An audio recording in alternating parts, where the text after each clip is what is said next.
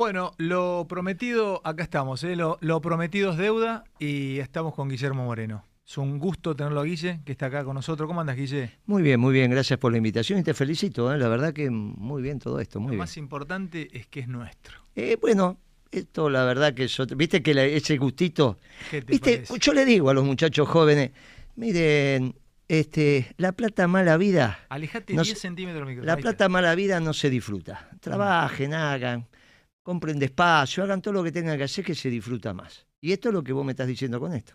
La hiciste, es tuya, estás contento, te va bien, vale doble. Y te voy a decir una cosa más. Invito al que quiero, hablo el tiempo que quiero, no le tengo que dar explicaciones a nadie. No es que nunca me han, no, no es que a ver, me han Ah, somos apretado y todo, pero vos sabés que hay líneas editoriales en los canales y todo. No, Guille, felicidad, hermano. No vuelvo más. Claro. No vuelvo más, hermano. Pero no vuelvo más, ¿eh? No quiero saber más nada. Bueno, bueno, por- no vuelvo más es porque todavía sos joven. Hay que ver, no vas a volver con condiciones, pero por ahí un día volvés porque querés brindarle, Sí, hacerte cierto, cargo cierto, de un tema. Vos decís, mira, me hago cargo de esto. Y, Ah, y es cierto. Algún programita por ahí en Televerda de, de entrevistas, Bueno, me gustaría gente, tener. gente interesante que vos decís, mira, nadie te anda, vení, divertite acá y hacelo. Eh, No, no lo voy a hacer más, no sé, pero sí es una satisfacción. Cuando vos te comes un asado y lo compraste vos y te la ganaste vos, ese asado puede ser de falda, pero es más rico que si fuera de, de ojo de bife. sí. Que voy cortando y prendiendo el Sí, aire hacelo, sin que no te agarre mucho frío. Vos decime, si te pega, me lo, cont- Y me te lo, contás lo vas a ver por mi cara. Cuando vos ves que No, ya no, empiezo. yo para que no me, no, no me No, agarre no, pero así está bien. Lo que pasa es que, bueno, somos una ¿Qué te generación que estos pega? aires- ¿Te- no, ¿No te gusta mucho el aire? No, no, no me va, no me va, no me va, me hace, me pega en la espalda Sí, y, y- y en un rato empiezo a sentirme. Este, pero bueno, ahora salieron algunas notas. este, ver, prendo aquí. Ese, ese sí, ve, ese sí porque va a ir para allá. Este me tenía que sacar, el de la Ahí espalda. está, te saco. Y ahora que seguramente los compañeros están escuchando, dice, pero este no cambia nunca, hay que apagarle el aire. Este, pero la verdad que me hace, me hace pedazo. Está bien, si tiene calor igual Y sacate el, de, y el del auto también. el del ¿En auto qué andas políticamente? ¿En qué andan? Te empieza a hablar un poco y que me cuentes un poco del Mira, país. Nosotros eh, nos dimos cuenta eh, que el peronismo se iba a quedar sin herramienta electoral, doctrinariamente hablando, que iba a ser intrusada por un socialdemócrata confeso. Eso fue lo que pasó. ¿Quién es? Y es Alberto. Alberto. Ah. Él, él lo confesó en un reportaje como Pero este. manda, muy- Alberto. Sí, sí, sí, ahora está en su mejor momento. Sí, sí, sí. No, no te equivoques, yo lo conozco hace 30 años. Eh, puede hacer que, que está muy mal con la sociedad. Cuando yo hablo está en su mejor momento, es porque ahora empieza a manejar la botonera. Mirá, tiene la billetera más grande, no hay duda, porque siempre el presidente tiene la billetera más grande. Eh, compararlo con Scioli, al cual quiero mucho, está todo bien, pero la billetera de Scioli con respecto a la billetera de Alberto, olvídate maneja el presupuesto de la nación. Eh, ¿Qué es que maneja el presupuesto? Porque las cajas grandes las tiene la cámara. no, no, no, eso, eh, eso pasa por el Banco Nación, está la gente de él. La, la recaudadora, la tesorería, son gente de él. Y la, y la recaudadora, donde entra efectivamente la plata, va a decir, no, yo tengo, el, el- viste, el dueño que tiene, no, tiene un gerente financiero. Y el tesorero que, ah, no, mira, el tesorero es uno que empezó con él de cadete, pero le tiene tanta confianza que es el tesorero. Y el gerente de finanzas puede hacer algo sin el tesorero nada. ¿Y quién es ese cafiero? No, ese es el Banco Nación. Ah, Es- estoy hablando de tesorero institucional. Ah, te ese, entiendo, es- sí, sí, ese es el sí. Banco Nación. Y el Banco Nación eh, son gente de él. Eh, en realidad, pero bajámelo más a tierra. ¿Qué es manejar botonera y qué es manejar la guita o la caja? Porque Bueno, vos tenés eh, que dar respuesta de la guita. ¿Cómo la repartís a la guita? Sí, claro. qué tipo pero de poder te da la vos, guita ahí? Cuando vos tenés que hacer una campaña, vos decís, bueno, ¿cuál es, supongamos, cuál es la plata que va a manejar Rodríguez Larreta? Dice, no, tiene la caja de la ciudad. ¿Cuánto vale una campaña hoy nacional, dice más o menos? Depende, no, no, no creo que valga mucho. Eso de 100 millones de dólares lo dicen algunos porque tienen que tener esa cifra para que la política salga a buscar esa cifra y después ellos se la llevan con factura por honorario. Perfecto. ¿Está Seguime con lo de Alberto, me interesa eso. Entonces tiene la guita, tiene la caja y tiene la caja porque gracias eh, tiene la caja porque va a definir todas las obras de acá hasta las elecciones va a definir todas las compras va a de- bueno son che si tenés que hacer aporte para no no estoy hablando de corrupción eh No, no, no. Simplemente una mano lava la otra Eh, tiene el- el- la herramienta política porque es presidente del Partido Justicialista La firma del presidente del partido es muy importante porque es el que tiene la... Como en una sociedad, la que tiene la representación del partido es él, y a su vez tiene el apoderado. Eh, uno lo tiene él, otro lo tenía Cristina, que es Guado, si es que Guado, bueno, eh, ahora, si tiene un apoderado cada uno y él es el presidente ante una situación... Pero hermano mío, ayer comí con un colega tuyo peronista, viejo dirigente peronista de la provincia de Buenos Aires, me dijo, qué pocos huevos tenemos los peronistas en la provincia de Buenos Aires. La verdad que igual yo, yo reconozco que soy uno, ¿eh? me dice, eh, no nos animamos. Dice, no nos animamos, dice, somos esclavos de, de, me lo dijo así, somos esclavos del kirchnerismo. Me dice, estamos en una, pero vos, hablas del sello, ¿no? Y viste que el sello de la del PJ bonaerense lo tiene, lo tiene máximo. Sí, claro. Y le después no se lo sacan. Y, me dice, sí, lo sacamos ah, y, se lo sacamos en su momento y armó Unidad Ciudadana y nos rompió el traste en Unidad, unidad Ciudadana. O sea, es un sello de goma hoy, Guille. El poder lo tiene... Lo vamos, tiene vamos a seguir, vamos a seguir, con esto, vamos a seguir con esto que estamos diciendo. ¿Estamos de acuerdo que tiene la billetera más grande del país? Sí, señor. Estamos de acuerdo que tiene el sello del Partido Justicialista Nacional, que es el que tiene que rearmar un frente electoral. Porque el Frente de Todos funciona en el imaginario colectivo, pero como institución, como hecho jurídico no existe más. El frente se terminó el día que terminó la elección. A las seis de la tarde del día de la elección no existe más el frente. Después sigue la historia política, pero jurídicamente el frente de todos desapareció el día de la elección, porque vos te juntaste para la elección. Cuando termina la elección, cada partido recuperó su autonomía. Hmm. Vos cedés autonomía hasta el hecho electoral. Cierran los comicios, los partidos recuperaron su autonomía. El, frente, el Partido Justicialista va a convocar a la constitución de un frente y le va a poner frente de todos. ¿Y quién le va a negar a Alberto Fernández que se va a llamar frente de todos? Nadie se lo puede negar, porque el tronco de ese frente es el Partido Justicialista. O sea, tiene la billetera y tiene la herramienta electoral. Partido Justicialista, frente de todos. ¿Y qué más tiene? Que esto es lo más importante. y que vos lo vas a entender, porque ahí con todo respeto me pongo en tu disciplina como filósofo. Tiene discurso. ¿Cómo consigue el discurso? Porque es de estos muchachos posmodernos donde la realidad no es un criterio de verdad. Esto no es menor. Que la realidad es un criterio de verdad va desde los clásicos hasta los modernos.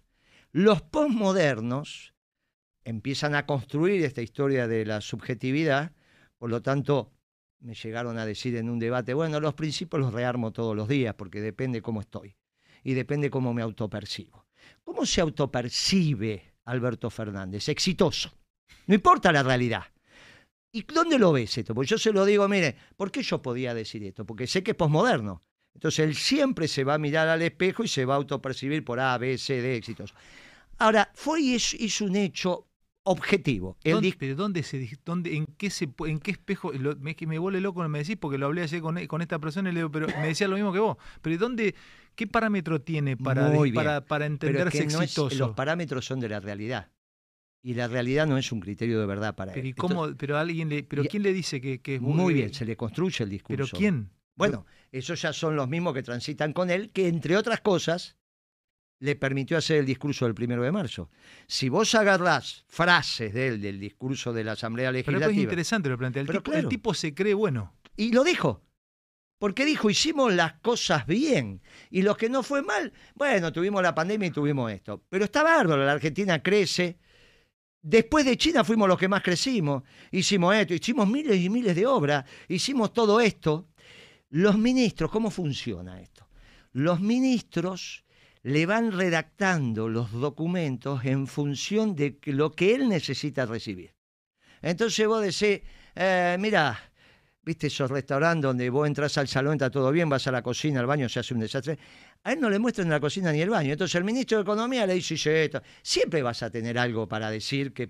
Y, y entonces él alimenta, digamos, estás perdiendo todas las batallas, pero tu comandante te dice que la estás ganando. Y vos decís, la estoy ganando lo, lo cree. No podés verlo vos a eso. no podés ir al baño y a la cocina vos. No, porque no, eh, el problema es que vos con la autopercepción negás la realidad como constructor de verdad. Sí, postmoderno, está buenísimo. Bueno, claro, son los postmodernos. Entonces, cuando Perón decía la única verdad es la realidad, Cuando el Papa te dice, entre la teoría y la Yo te práctica, diría, lo que pasa, Guille, que ahí cuando decís nos metemos, yo lo discutí con mis amigos de, de filosofía eso. La frase de Perón, la única verdad es la no, realidad. de Perón, pero es Sí, claro, obvio. pero la única verdad es la realidad, pero la realidad de quién? Muy bien, eso es lo que discuten los posmodernos. Y, pero la realidad de quién? Bueno, pero es que, bueno, ¿Cuál es la realidad bueno, argentina? esto es... eh, ¿Por qué la- se corta la luz, por yo- ejemplo? ahora te lo cuento. Por- no, pero, pero- pero está bien, pero es, es tu realidad. Po- eh, no, bueno, eres pero es que ahí entras en la historia del si existe o es el sujeto que al percibirla ya la transforma. Kantianamente. Bueno, cuando el sujeto al percibirla la transforma y los sentidos no son objetivos, sino son subjetivos, yo digo, no, no te estoy mirando a vos, estoy mirando una foca. Y todo lo demás, y para mí es una foca, ¿y quién me puede negar que vos sos una foca? Bueno, no, no puede ser. Ahí es donde vos vas a la construcción de la verdad. Ellos niegan la verdad.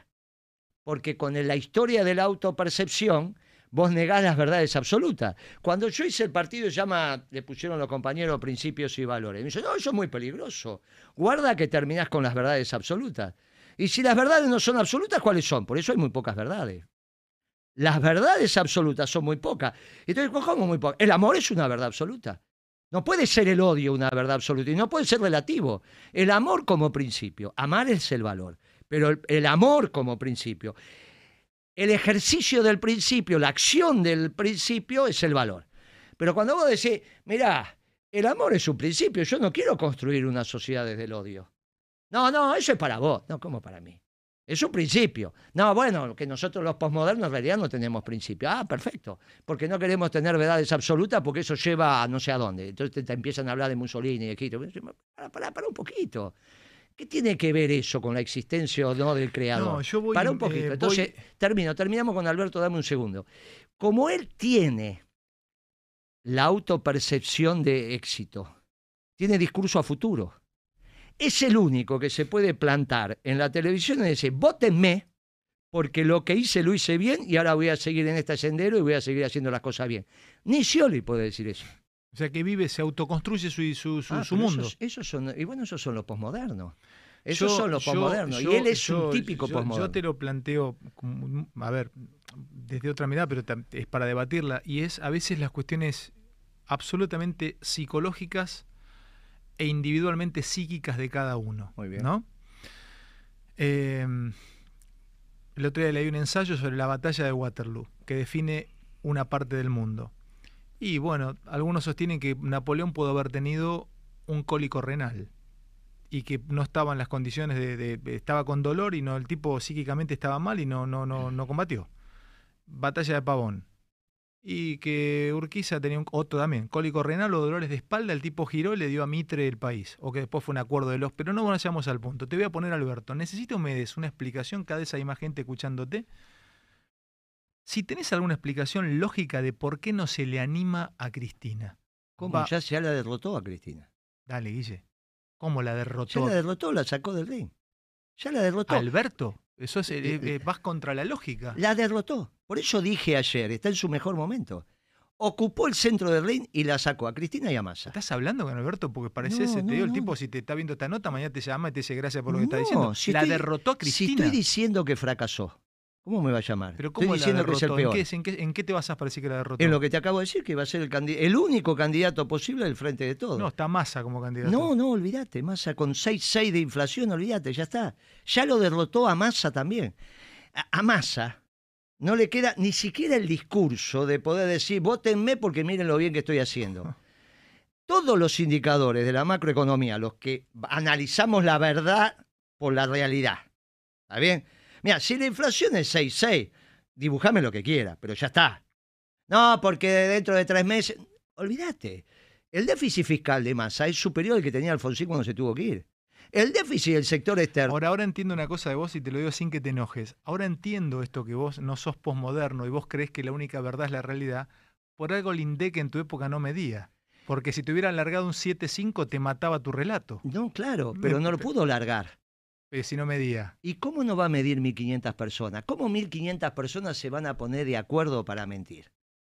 Pero discúlpame, vos, porque una de las críticas, no, no me quiero meter, porque la charla va por otro lado, pero era, en tu época rompiste eh, los, los, dice- los medidores del INDEC. Eso dice. Me acuerdo los macristas decían, ¿y qué pero que haga? No tenemos medidores. eso- pero eso lo dijo los macristas, que en esa época eran pocos, los radicales, que eran muchos, Morales y compañía, y los medios.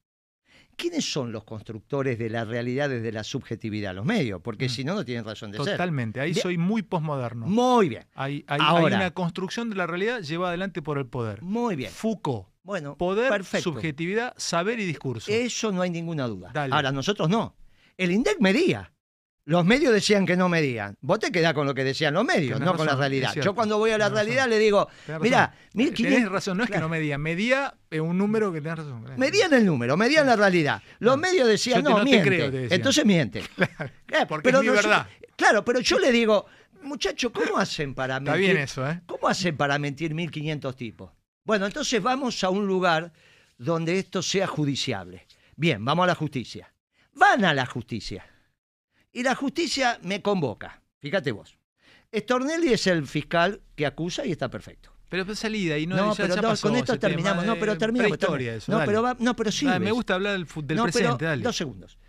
Eh, eh, Stornelli acusa y dice, estos mintieron. El juez dice, no, estos son inventos periodísticos, por lo tanto, Moreno absuelto. Stornelli apela, va a una cámara, la famosa cámara no importa. Y la cámara dice, no, Moreno mintió. Por lo tanto, va derecho a juicio, no al juez. Casi es uno de los primeros casos de la historia judicial, directamente a juicio. Bueno, muy bien. Vamos al tribunal. ¿no? El tribunal ya me citó, dijo algún día vamos a hacer este juicio. Ahora, ¿sabés por cuánto es el juicio si Moreno mintió? Segundo semestre del 2007. Ahora, saca el tema judicial y vamos al hecho político. Yo estuve siete años y medio en la Secretaría de Comercio y dicen que mentí seis meses. Ese es el único juicio que hay, ¿eh? Seis meses. Por lo tanto, si estuve siete años y medio y mentiste, suponiendo, mentiste seis meses, ¿vos qué decís? Eh, Pero entonces, como eh, siete años no mintió. ¿Y cómo no entiendo lo que me están diciendo? ¿Mintió solamente seis meses? No te quiero meter ahí, No, Guille, porque yo quiero escucha- hablar como me, te quiero, No, pero es pero, que pero se- me- es te que quiero aprovechar, ¿sabes por Guille, qué? ya fue eso. No, pero ¿sabes por qué es eh. importante eso? Porque como mañana, pasado mañana, vamos a lanzar la candidatura a Yo te lo discutí filosóficamente. No, tema, pero eh, está. No me eso. no, no, pero me interesa. no, pero importa la verdad. Porque ¿sabes por qué importa en este caso? Porque hubo dos hechos que tipificaron por qué Macri ganó las elecciones. Que la pobreza estaba en el 30%, el 30% de los argentinos era pobre, y que el INDEC mintió. Resulta que el 30% de pobre era mentira, porque ahora dicen que hay 38, 40 y pasó Macri y pasó Alberto. Entonces voy a decir, ¿cómo? Había 30% y ahora hay 40, un 30% más de pobre no puede haber. Bien, la realidad ya lo desmintió. Como este tema de las estadísticas es extremadamente abstracto, porque la inflación que vos tenés en tu casa no es la misma que tengo yo, vos depende si comés lomo, yo si como asado. Los ingleses se hartaron de este debate, después pero en un momento el Instituto de Estadística inglés dijo, no medimos mal la inflación, le damos lo que calculamos y cada familia saca su inflación. No, no mi- ¿Y hoy cómo miden la No, inflación? volvieron, Ah, volvieron, volvieron. Ah, volvieron, pero se hartaron de que los criticaran. No, me haces acordar con Ibope. Yo tengo una discusión enorme con Ah, Ibope. bueno, y es lo 1500 lo- mismo. lo- me- son eh, nefastos. Bueno, pero es lo mismo. Nefastos. Es lo Eh, mismo. escúchame, te voy a contar algo. Dejan gente sin trabajo en la industria, re- destrozaron la industria, rompieron y la no industria. saben ni cómo lo hacen, No ni cómo cómo calculan. No, Muy no bien. tengo ni idea. Vos Yo imaginate. te cuento, acá estoy viendo la cantidad de gente que está online en vivo, escuchándonos y viendo que son muchísimos, pero si fuese vos, capaz te dibujan un, un- un Claro. 23 o un Claro. 01. Ahora vos imaginate eso en el directorio de tres bancos y que el, el INDEC te diga que la inflación va al alza, entonces el directorio de los bancos decide subir la tasa de interés. Oh, Ah, qué derpo ese, ah. ¿eh? Uy, de lo, lo que se pasa ah, por caja ese ah. numerito. Y eso, y ya nadie se entera de eso. Porque yo te subo la tasa de interés, que finalmente es la que vos le tenés que dar al banco. Porque una consultora dice que va a subir la inflación, pero a su vez el INDEC dice, sí, está subiendo. Y resulta que vos, esto, esto es como es una verdad. La, la que era la académica más importante del INDEC, que era esa famosa, eh, bueno, era una, una, una de las que estaba ahí, con, en Buenos Aires City, con otro radical, Bebacua. Sí. Resulta que la toma Macri. Nosotros finalmente se fue del gobierno. Fue despedida. Aunque no fue despedida, fue a otro lugar. Macri la toma. La pone en el índice de precio al consumidor. Y a los cuatro meses la vuelve a echar porque no servía. No sabe. Ahora, para la prensa en ese momento, era una académica intachable. ¿Vos te acordás de la Sí, Bebacua? claro. Bien, yo le digo a los que están escuchando y a- ¿Por qué no ven lo que hizo Macri con la Bebacua? ¿Por qué le echó? Porque no sabía. Hacen las cosas, no tenían formación técnica académica. Escúchame, Guille, y la el, muestra... y el 6-6 de ahora es real? Sí, nunca mintió el INDEC. Bueno, pará. Tan real como el uno nuestro. Dame un segundito. Porque Pará, 1500 ahora, ahora personas quiero, no quiero cerrar el tema de la política, me gusta mucho hablarlo con vos. Escúchame. Me quedé pensando y tengo la, pregunta rebotando en mi cabeza, la repregunta. ¿Cómo puede ser que la haya vencido a Cristina si Cristina tiene el 30% y los votos del peronismo son de ella? Bueno, primero, Cristina tiene el 30% en la provincia de Buenos Aires. Eso significa que tiene un 12% en todo el país. No tiene el 30% del país. Tiene 30% de votos en la provincia de Buenos Aires. Eso es un 12 más algunos otros votos, está entre el 15, 16, 17, error estadístico, 2,5, 3%, puede estar en el 18, puede estar en el 12. ¿Está bien? Esos son los votos de Cristina. Cualquier encuesta te está dando por ahí. No tiene el 30%. Ahora, ¿dónde la derrotó? ¿En la arena electoral o en el frente de todos? En el frente de todos. Yo te estoy explicando por qué Alberto va a ser el candidato del frente de todos. Yo no te estoy explicando que Cristina no puede armar su fuerza. Yo te dije, del frente de todo, que tenía tres dueños, hay un, no, tenía tres, Cristina, Massa y Alberto. Eso era el frente de todos. Bueno, hay uno que echó a los otros dos. Pero ¿cómo si son los que definen Alberto, Te lo Sergio vuelvo- y, te lo y- y vuelvo a Cristina? ¿Le ¿Quién- sacó la, la lapicera de quién es hoy? ¿Y qué- de quién es? ¿Quién es presidente del partido? Alberto. Listo. Él va a armar Pero el las frente todos. decisiones del día a día. Las decisiones del día a día, cuando más vas avanzando en el hecho electoral, es de Alberto. Bueno, se corría la bola que le iban a vaciar el gobierno ahora. ¿Pero qué, le- qué significa la verdad? Que Que, se le van a ir la parte kirchnerista, se iría del ¿Y gobierno. qué más quiere él? Quedarse con el ANSES, con el PAMI, se queda con los leales y va a sacar 5 o 6% de votos. Exactamente. Nada más. Es el número que tenemos. No, nada más. Ya, No, sabés. pero yo no digo. Sí, yo re- no- pará, diste el número, ¿eh? pero no, yo no digo no me que mandes al frente, vos sabés con quién No, comí el lunes. no, no, pero y yo vos sabés no, que esa persona me dijo seis Sí. puntos y me dijo lo mismo que vos, Pero ¿eh? yo no te digo a vos que va a ganar la elección, yo te digo que les ganó psicológicamente a ellos. Ya Cristina se quedó como los anarquistas españoles, Franco con el poder y los anarquistas se quedaron con la guitarra ta- cantando canciones en México. Vos decís, ¿quién tiene? Y se lo quedó Franco. ¿Cómo es ese- esa comparación? Y es así, la pelea entre el gallo negro y el gallo rojo. Bueno, el negro finalmente se quedó con el DERPO no sé cuántos años y, lo- y lo- el rojo se quedó gritando por ahí. O sea, máximo en el plenario de la militancia, ¿y ¿qué es? ¿Y qué es nada? ¿Cómo que es ¿Y nada? qué gritos? ¿Eh? es gritos y cosas y arengas y títulos, pero a la hora de la firma, y yo te voy a decir, hay que ver si los pibes se quieren ir del PAM y del ANSES, porque por ahí no se quieren ir y los termina echando, ¿eh? porque los echa con un decreto. Pero si no lo echó... eh, yo te voy a contar cosas a vos. Tres meses. Información. Tres meses. No tuvo... eh, hubo gente alrededor de él, ministros que estaban en ese momento, le dijeron, Alberto, echalo a Guado. Sí, Mírame, te lo voy a contar cómo fue. Alberto, estaban sentados así. sí, Echalo Guado. Y reconstruí. Tenés algunos gobernadores, traemos Sí, gobernadores, sí, sí, sí. tenemos peronistas, echalo Guado. Bueno, sí, escuchá, pará, pará, porque no escuchame, es escuchame, escuchame, escuchá. Te cuento cómo fue, viernes, echalo Guado. Listo, lo voy a echar. Lo voy a echar, ta, ta, Guado tira- el día que Guado lo, lo- lo- lo ro- lo rompió en pedazos en la nación, no me acuerdo dónde le tiró, papá. Queda tranquilo, va, bueno, listo. Sábado, todo confirmó, ya tenía hasta el reemplazo. El domingo no atendía el teléfono, che, Alberto. sí. Escuchá, ¿eh? Alberto, ¿estás? No atendía. Cric, cric, no atendía. Alberto, Alberto, le dice uno al otro sonamo, no lo echa. No lo saca. Lunes, se encontraron, saludo. No acelera, Guille. No acelera. Se queda, no pasa del, del- de la potencia al acto, decía este, Aristóteles. Viste que sos en potencia algo, en acto sos, pero en potencia sos otra cosa. Eh, en potencia es, pero en acto es Alberto Fernández. No, no lo saca. ¿Qué va a echar? No echa a nadie, Alberto. eh, Vos, con- vos créeme lo que yo te digo, que este está en el mejor momento. Me sorprendiste, o sea, dejó- me, me dejaste le- helado. me- Les dejó únicamente el discurso y se quedó con la, la lapicera, la plata y un discurso superior, porque ninguno de ellos se hace cargo del gobierno. Yo puedo decir, votenme porque este gobierno es un asco. Lo dije el primer día cuando Cristina lo eligió, que eligió al peor. Le dije que por ser posmoderno y socialdemócrata iba a ser un fracaso. Les dije, les dije, les dije, les dije, votenme, no, no te quiero votar. Bueno, listo. Todos estos chicos no pueden decir eso porque se pasaron hablando bien durante dos años. No que el acuerdo con el fondo, no que el acuerdo con esto, no que el acuerdo de acá, que el acu- Y ahora tienen que decir, en los últimos tres meses no tuvimos nada que ver con este gobierno. No pueden. No pueden. Eso no significa que no a Massa tengan- no lo tocan, ¿eh? Esto no significa que no tenga unos votos. Ahora vamos a hablar de masa. Esto no significa que no tengan unos votos atados. Pero la realidad es que Alberto es el único que puede decir en la televisión y en cualquier acto, mire, dice todo bien, ya se los expliqué el primero de marzo, que fue el lanzamiento de su campaña.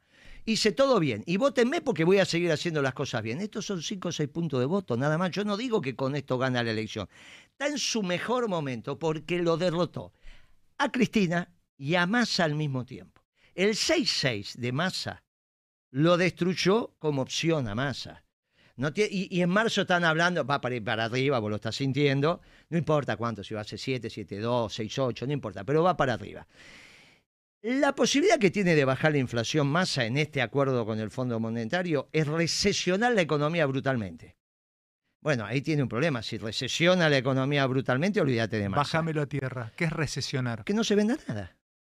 Que no se venda nada. Secar la plaza de tal manera que no haya plata para no vender ni un clavo. ¿Cómo se hace eso? Y Técnicamente, ¿qué es? Y absorber la plata del mercado. Entre febrero y enero, la plata que hay en el mercado bajó 1.8. Vos tenías 100 Vos tenías 100, un número índice, 100 de plata en, el 31 de enero. ¿Y cómo la chupás a la plata? Con, la LELIC. Con la LELIC. ¿Y, cómo, que no hay plata? La gente, ¿cómo sería que no haya plata? Bueno, vos, ¿cómo, ¿cómo funciona esto? Está bien tu pregunta y yo te la contesto. No la entiendo, está bueno No, no, está bien, está bien. Vos sos un constructor, un constructor de, de haces obra pública. Y yo soy el gobierno y demoro 15 días en pagarte una factura. O 20 días. Vos no podés pagar los sueldos. Por lo tanto, si no podés pagar los sueldos, los trabajadores tuyos no van a hacer las compras. Como no hay plata, todas esas ventas que se iban a hacer no se hacen. Por lo tanto, no se hicieron. Eso es recesión. Cuando vos no largás plata a la calle, hay menos ventas.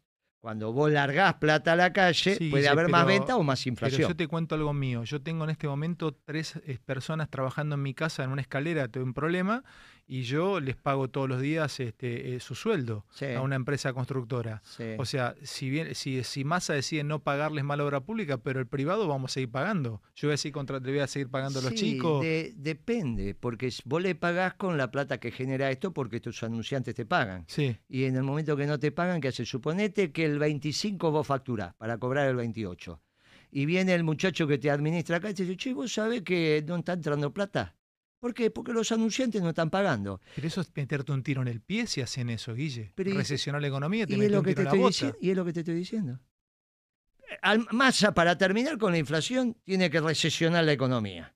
Si no recesiona la economía, la inflación le va al alza. Ponete más el micrófono. Si no, si no recesiona la economía más de lo que está, la inflación le va al alza. Sí, claro, por eso no tiene futuro. ¿Y qué salida tiene? ¿Y yo qué le digo a Massa? Hermano, no sigamos perdiendo cuadro en el peronismo, no tenemos tantos tipos como vos. Yo no tengo la culpa que se te haya dado el berretín de que querés saber de economía. Nunca fuiste empresario, nunca fuiste sindicalista, no estudiaste economía, siempre trabajaste en el Estado. ¿Qué te pasa? ¿Dónde aprendiste vos economía? ¿Cómo se te dio a vos por dar este paso al frente? No, me lo pidieron. Bueno, sos un audaz. Yo te acepto y te quiero. Ahora, mirá que la línea entre audacia y irresponsabilidad es muy, es muy finita.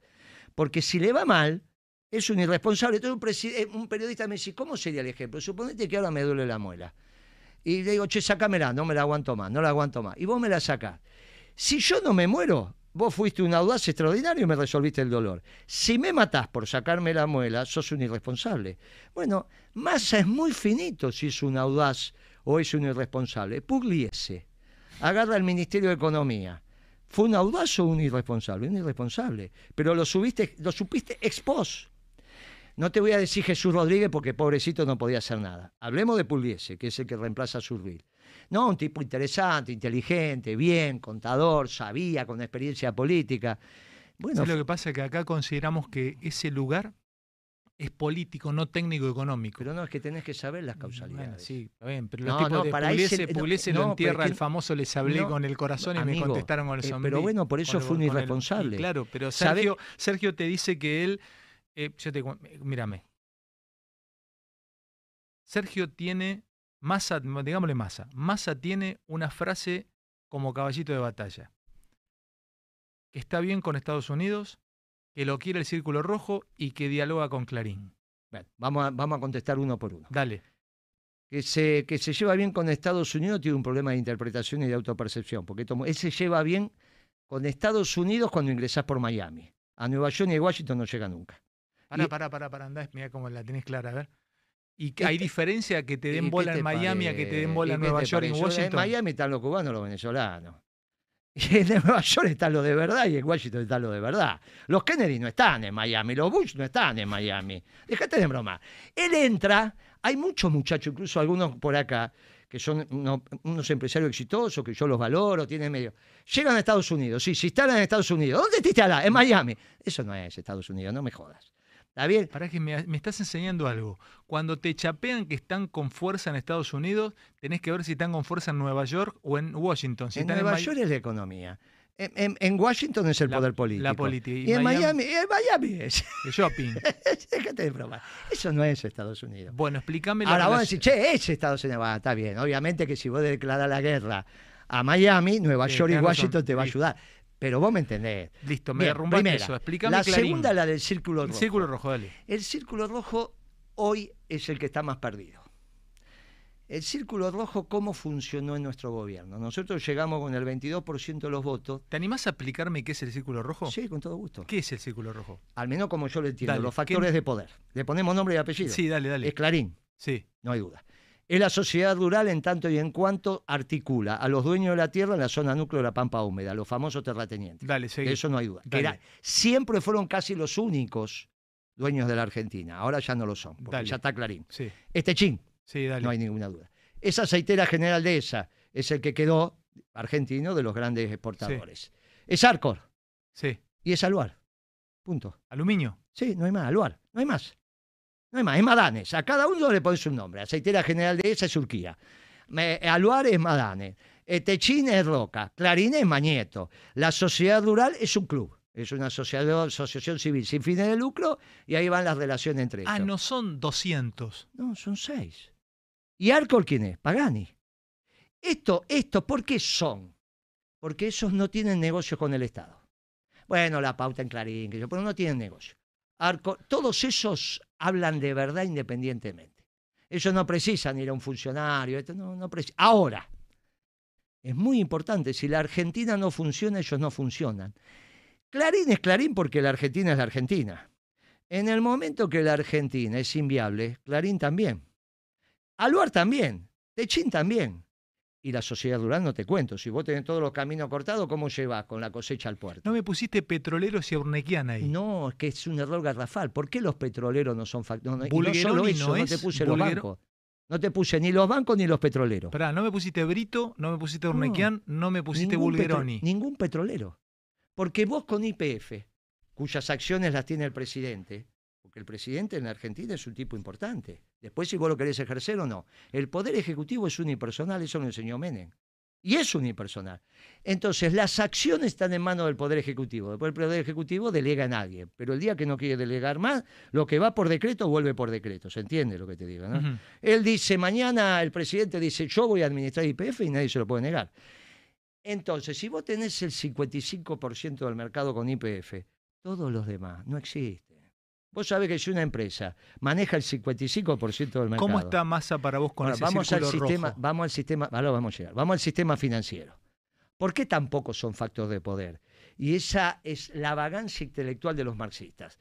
Porque entre el Banco Nación, el Banco Provincia y el Banco Ciudad, lo maneje Álvaro, eh, eh, eh, quien lo maneje, tenés la mayoría de los depósitos. Pero a su vez tenés el Banco Central, que fija la regla, y la Casa de la Moneda, que hace la mercadería. Chao. Bueno, viste que no son factor de poder. Cuando vos lo explicás, yo los banqueros, pero dejate en broma con el Banco Macro, el Banco Galicia, el Banco Nación se lo Los otros que, pero no entiendo Arcor siendo golosinero, digo, No, el buen no es golosinero. Pero ¿por qué, che? Es Mastelone hoy. Hoy es la Serenísima. Tenés razón. Ah, bueno, pero son las galletitas Bagley. Y aparte son las cajas de cartón. Y aparte es bastante de, de- de lo que vos... lo- ¿Te acordás del quero? Que era como la miel, pero hecha con maíz. Sí. ¿Quién lo hace en la Argentina? Bueno, por eso. Todo eso, eh, bueno, es un edulcorante que se usa en todas las gaseosas. eh, lo tiene, lo tiene. No me quejo de eso, ¿eh? Porque es una empresa argentina y yo la valoro. Lo que te quiero decir es que no depende. De, ellos de verdad son factor de poder. Y yo te digo, vamos, mira, Roca y Mañeto son socios. ¿Vos cómo lo sabés? Y porque yo estudié. Y hay una sociedad donde son 50 y 50. Y está bien. Y está bien, pero son socios. Y ahí tenés mucho del poder de la Argentina, mientras exista la Argentina y sea viable. Por eso se llevaban bien con nosotros. Por eso no tuvimos problemas, hasta que empezaste a tener problemas. Y cuando empezaste a tener problemas definiste un combate quizás innecesario. Por eso terminé el combate con Clarín. ¿Por qué termino yo el combate con Clarín? Porque se me está disolviendo la Argentina. Y Clarín es un diario nacional. ¿Por qué se está disolviendo la Argentina? Y si yo te digo que ya participé de algunas reuniones donde la hipótesis de trabajo es la construcción de tres o cuatro Argentinas, ¿vos te pensás que Cornejo cuando dijo Mendoza libre es porque se había tomado una grapa? Digo grapa porque la que se deriva de la uva, ¿no? Y él es mendocino. No. Él era presidente de la Unión Cívica Radical. Cornejo, el actual candidato a gobernador por la UCR, cuando era presidente de la Unión Cívica Radical, dijo Mendoza libre. ¿Quién le contesta a Cornejo? Y esto es muy importante. No solo es importante la tontería o lo que pudo haber dicho Cornejo, que nunca pidió perdón. ¿Quién le contesta a Cornejo después de algunos meses? ¿Sabe quién le contesta a Escribano? ¿Te acordás quién es Escribano? La Nación. Sí. Ya estaba retirado y volvió, porque hasta es- escribía unas notas cada tanto.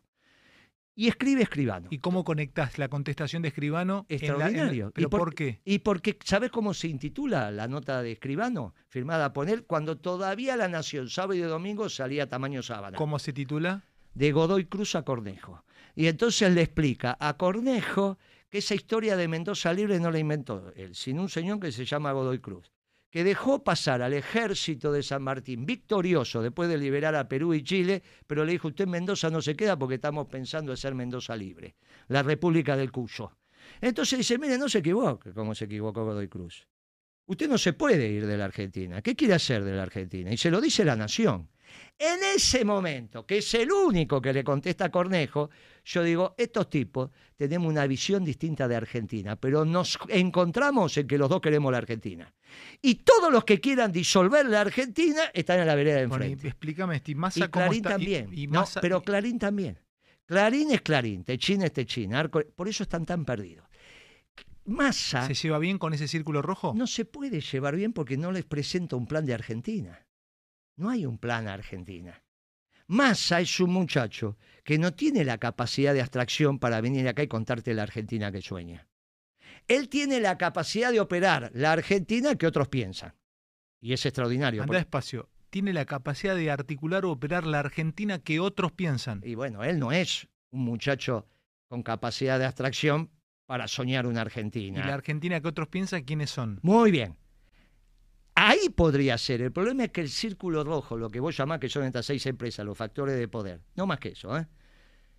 hoy tienen una confusión tremenda. ¿Con Massa o con, la- No, con Argentina? Con la Argentina. ¿Qué, qué confusión tienen? La primera es que no saben si este es el momento histórico para destruir el peronismo o para juntarse con el peronismo, no con Cristina. Porque ¿qué les dice el peronismo al círculo rojo? Miren que el mundo, en el mundo se terminó la globalización, vuelven los modelos nacionales. despacio. Eso te escuché el día en una nota con Guasora, me interesó. El mundo cambió el paradigma, Por va eso. de, va de la globalización, pero entonces te dan la razón a vos lo que hacías hace unos años. Claro, y por eso Trump hace lo mismo que Moreno. Cuando a mí me decían que yo era el pasado, porque administraba el comercio, resulta que era el, el mundo futuro. se cierra en las naciones. Lógico, y te en, una en las regiones. ¿Quién en las En regiones? las regiones. Bueno, Cuando muy bien. vos pero, te ¿qué reuniste con la región? ¿quién te ayudó? ¿Brasil te ayudó? No, ¿Lula te ayudó? nunca, Pero si Lula es un emergente de izquierda, nunca, mírame, nunca. nunca Al revés, son globalizadores. Mis peleas centrales en la administración del comercio era con Dilma Rousseff, gran globalizadora también. Yo le paraba me lo rompés químico. la cabeza porque son bueno, todo lo que no me estás diciendo que son algo que todos pensamos que son otra cosa. Porque, Ah. porque están confundidos en la contradicción. La contradicción es globalizadores nacionalistas. Por primera vez el mundo no es antiperonista. Y los factores de poder se dan cuenta. Por primera vez, la Argentina tiene un mundo que le va a permitir industrializarse.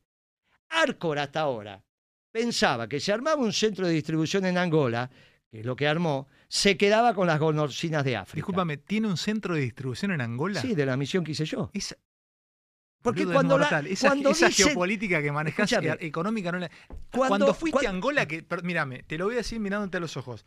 Yo te rompí en pedazos. Claro. Te- ¿Pero qué culpa Guille, tengo? Guille, te rompí en pedazos. ¿Pero qué culpa tengo? Te agarré una noche en Animales Sueltos, te rompimos ¿Pero en pedazos por lo que hiciste en Angola. Pero si fue Me estás diciendo que dejó una guarnición Co- Solo económica. eso, le vendemos, escúchame, le vendemos harina, llevamos ganado, Se, eh, se arma un centro, se hubo- se hubo un centro de distribución de carne. Se armó Arcor, Arcor. ¿Pero Arcor está en Angola? 22 millones de dólares Nah, hizo una estar inversión. equivocado. 22 millones de dólares. eh, Que ahora tus colegas entren acá, tu, co- tu colaborador en internet se fija en el centro de distribución en Angola. 22 millones de dólares gastó ahí. Para quedarse con el mercado africano. Ahora, ¿qué les plantea al mundo? ¿Qué era la globalización? Está la visión marxista-leninista de la globalización, que es la expansión del capitalismo financiero. Cuando vos empezás a estudiar economía, decís, pues estos tipos qué dicen, qué pavada es esta. A ver, vamos de verdad. Ni te digo cuando tenés 67 años, que empezás a entender de verdad cómo funciona. ¿Qué fue la globalización? O sea, para el mundo ahora, déjame Ah, pero- repreguntarte, ¿el mundo ahora entonces estaría dispuesto a permitirnos industrializarnos? Sin duda, porque lo está haciendo. Cuando Trump dice, protejo el mercado eh, norteamericano y primero los trabajadores norteamericanos, dice lo mismo que decía Moreno. Por lo tanto, Obama, porque a mí me tocó gobernar con Obama, ¿Y ¿Por qué lo pudo hacer Trump y vos no? porque tiene 12 portaaviones navegando, algunos de los cuales son nucleares, y tiene la capacidad de destruir al mundo 44 veces. Escúchame, ¿cómo dice? ¿El 44 veces. puede ¿Para cuántos portaaviones tiene él? Operativo en este momento, navegando 12. ¿Y vos cuánto Pero tenés? en 60 días, escuchá lo que te digo, en 60 días te pone más de 20. No, escuchame, mirame a los ojos vos ahora. bueno, bueno, no, no, pero mirame a los ojos vos a mí. Sí. En 60 días te tira al mar, navegable, capacidad operativa 20, que los tienen de resguardo. Y en 6 meses te vuelve a tener 60. Estados Unidos tiene un presupuesto de defensa superior a todo el resto de los países sumados. Ahora o sea, mirá- no ves ninguna caída de la hegemonía pero americana. olvidate, son Nah. todas pavadas de marxista ocioso. ¿Esto qué significa?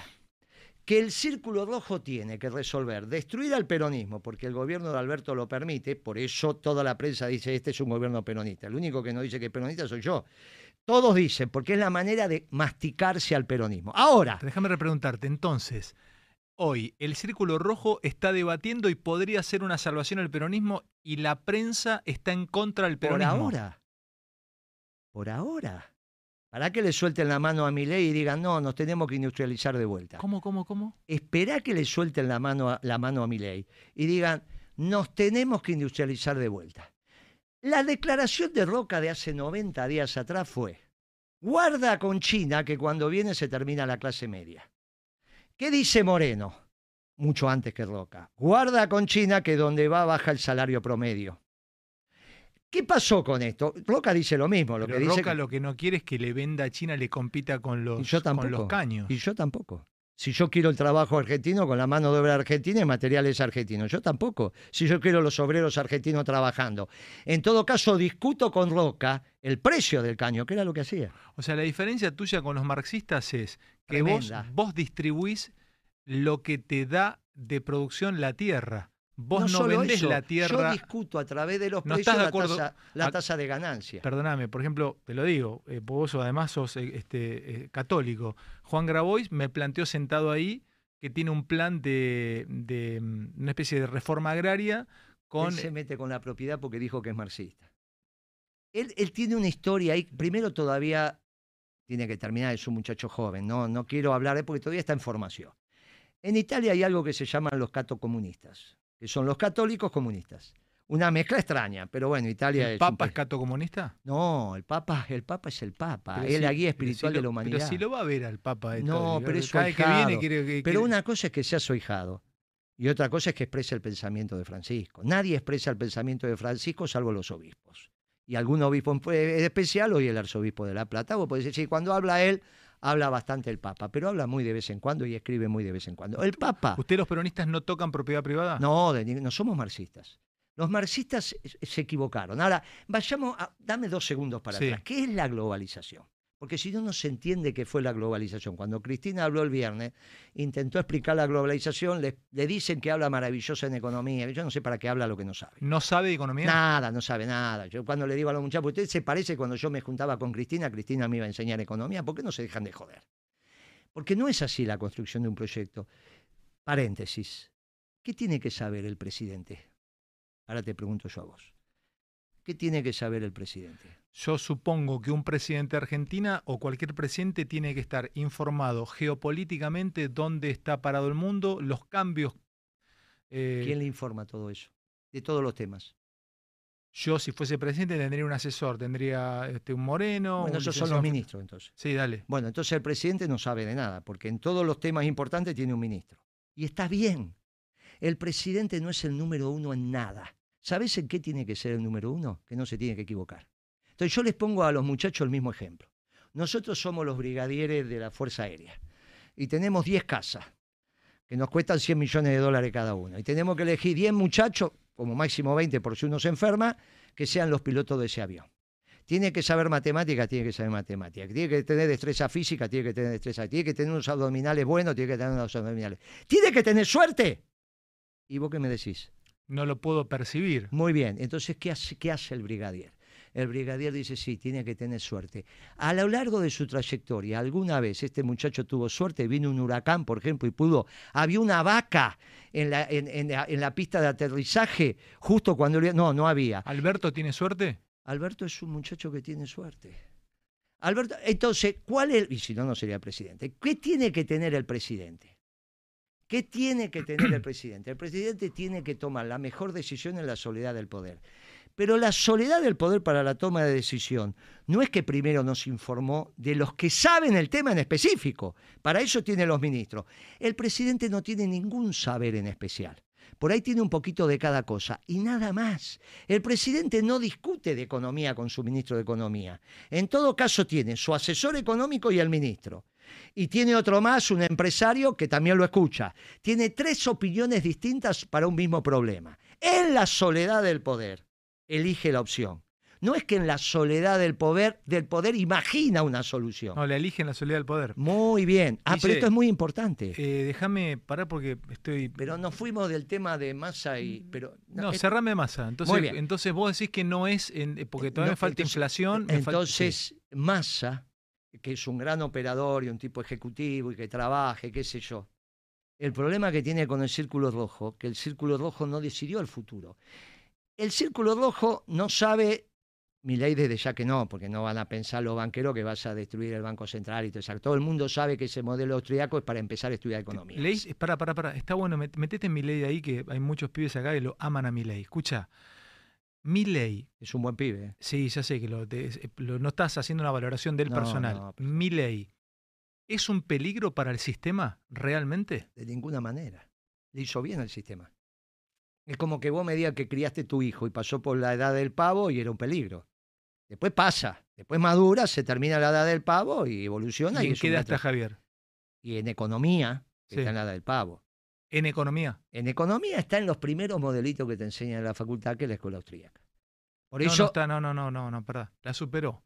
Está con Mises y con Rothbard. no, por eso es la escuela austríaca. ¿Mises también? Sí, claro. Pero pará, mirá que el libro funda lo leí el otro día. Sí, Teoría de la acción humana. Sí, hombre. y bueno, sí, y está sí. perfecto. Y Pero si la, la economía es acción humana. Pero si nosotros somos gente y hom- hombres y mujeres del bien común, nosotros somos de la comunidad, no somos del individualismo. Pero para vos no es aplicable lo de lo de Javier? Pero ¿cómo va a ser aplicable? Ni hay ningún economista serio que te dice que eso es aplicable. Te vuelvo a decir, en la carrera, yo te digo a vos, tenés tu pibe de 21 años, te dice, viejo, eh, quiero ser periodista. Viene acá y se entera lo que hace un periodista. Quiero ser médico, va a un hospital, cuando te dice, quiero ser economista, ¿de qué trabaja un economista? ¿Y vos qué le decís? Eh, empezás a mirar para arriba y decís, ¿qué sé yo? No sabés de qué trabaja un economista. Porque vos si sos ingeniero haces puentes, si sos ¿Qué físico... es haces- un buen economista? ¿Lustó es buen economista? no, no, no. Lustó no sabe nada de economía, por eso hizo la 125 y ya es tarde para aprender. Cuando Lustó deja la presidencia del BAPRO, que ya sabía que lo reemplazaba este muchacho Franco, Mm, que es del sí, staff de- Guillermo Francos. Bien. Entonces me viene a ver. Por hablábamos por un tema, él tenía que vender una, mm, una compañía aseguradora de vida. Era, mm, él él la tenía un socio con el Banco Río. Y yo tenía una historia con el Banco Río, me dice, mira, yo quiero, no, tranquilo que yo no, eso lo voy a firmar. Y entonces me llama, bueno, bueno, bueno. Algo más le digo, sí, yo me voy del VAPRO, qué sé yo. Este, me, me, ¿Qué pensás que tengo que hacer, Guillermo? Los dos solo en el despacho. ¿Pero él estaba en el gobierno? Claro, era presidente del VAPRO, te digo. En la Mm. época de, Sí, de- que de sí. Kirchner. En la- el Sí. VAPRO es Banco Provincia. Sí, sí, sí, sí. Era, era Solá el gobernador. Ac- Solá no pudo reelegir y venía Scioli. ¿Te acordás que en Ujú, el sí. 2007 gana Scioli? Bueno, y entonces, ¿qué? ¿No seguís en el VAPRO? No, viene Franco. bla, bla, bla. Y le digo, mira, vos sos alto como vos. sos rubio, como vos. Tenés ojos celestes, como vos. Y hablas bien, como vos. El problema es que vas a ser un extraordinario ministro de Economía. Y se agrandó así, se puso. Pero cuando tengas 50 años, y ahora tenés 37, andate a trabajar al sector privado. Ahí no fue como vos, vos ya hace años que trabajás en el sector privado. Siempre, nunca fuiste funcionario público. Él siempre fue funcionario público. No aprenden, no aprende. Es lo que le pasó a Cristina con la cámpora. Perdimos una cantidad de cuadros porque nunca estuvieron en el mercado, no saben de lo que hablan. ¿Qué le pasó a Lustó? En vez de hacerme caso, digo, pibe, yo te consigo una gerencia general. Anda tranquilo al mercado, estate 15 años en el mercado, que vos volvés como ministro de Economía. No, Alberto la convenció a Cristina para que sea ministro de Economía, eligió un radical que vino a boicotear al gobierno consciente o inconscientemente, hizo la 125 y hizo un desastre. ¿Es de él la 125? ¿Cómo es de él? Me mintió la de él mesa. real? ¿Cómo la firmó él? Y es de él, su, su, construcción, su génesis, todo es de él.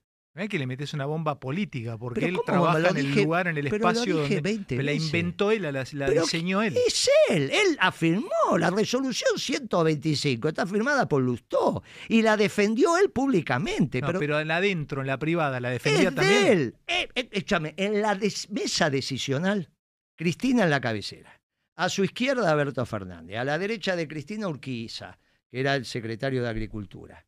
Al lado de Alberto Fernández, su ahijado, Lustó. Enfrente de Lustó, Moreno. Lustó explica la 125. Moreno explica que hay que ponerle retenciones móviles solamente a la soja. Se armó una dicotomía. La presidenta tiene que decidir. Lustó dice, yo ya lo consensué con el mercado. ¿eh? Cristina, ah, ¿usted consensuó la 125 con el mercado? Sí. Ministro Fernández, ¿usted está de acuerdo con lo que dice Lustó? Alberto Fernández dice, Presidenta, si el ministro dice eso, no va a mentir. Entonces me mira la presidenta a mí y me dice, Moreno, tengo dos opciones. Usted no la consensuó con el mercado, no, Presidenta, no es mi decisión, yo no hablé con el mercado, porque este era un trabajo de laboratorio. Pero acá el ministro dice que la consensuó con el mercado. Si la consensuó con el mercado, no hay alternativa. Mintió, porque es radical mienten en la mesa presidencial de la máxima toma de decisiones. Como que vos le decís, ¿vuela el avión? Sí, y miente. Bueno, es bravísimo, no se puede mentir en la mesa presidencial. boludo le metió una bomba al proyecto, los rompió en pedazos, ahí, empezó la debacle. Pero ahí fue lo que hizo.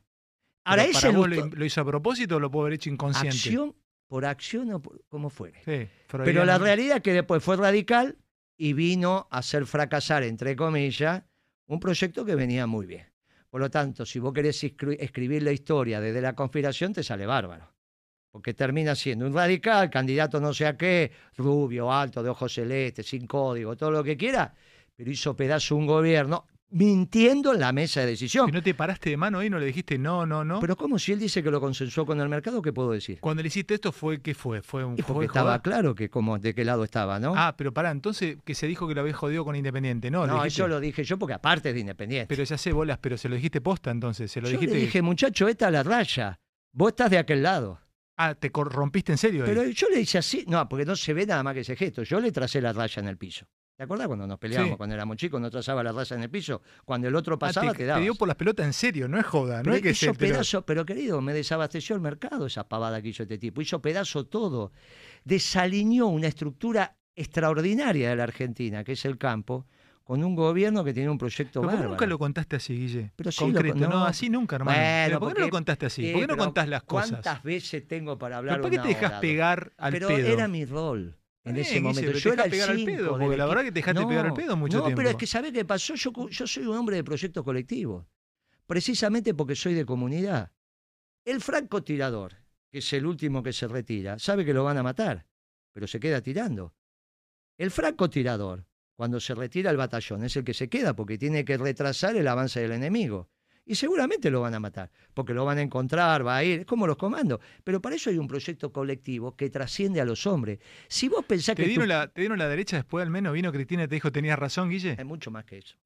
No importa, pero no voy a contar las conversaciones privadas con la presidenta. no, ya sé, pero ¿qué es mucho más que eso? ¿Te lo reconocieron al menos? Pero ¿cómo no? Pero querido, a mí lo que, mi problema con Cristina es cuando ya dice en el 17, yo no pongo la mano en el fuego por nadie.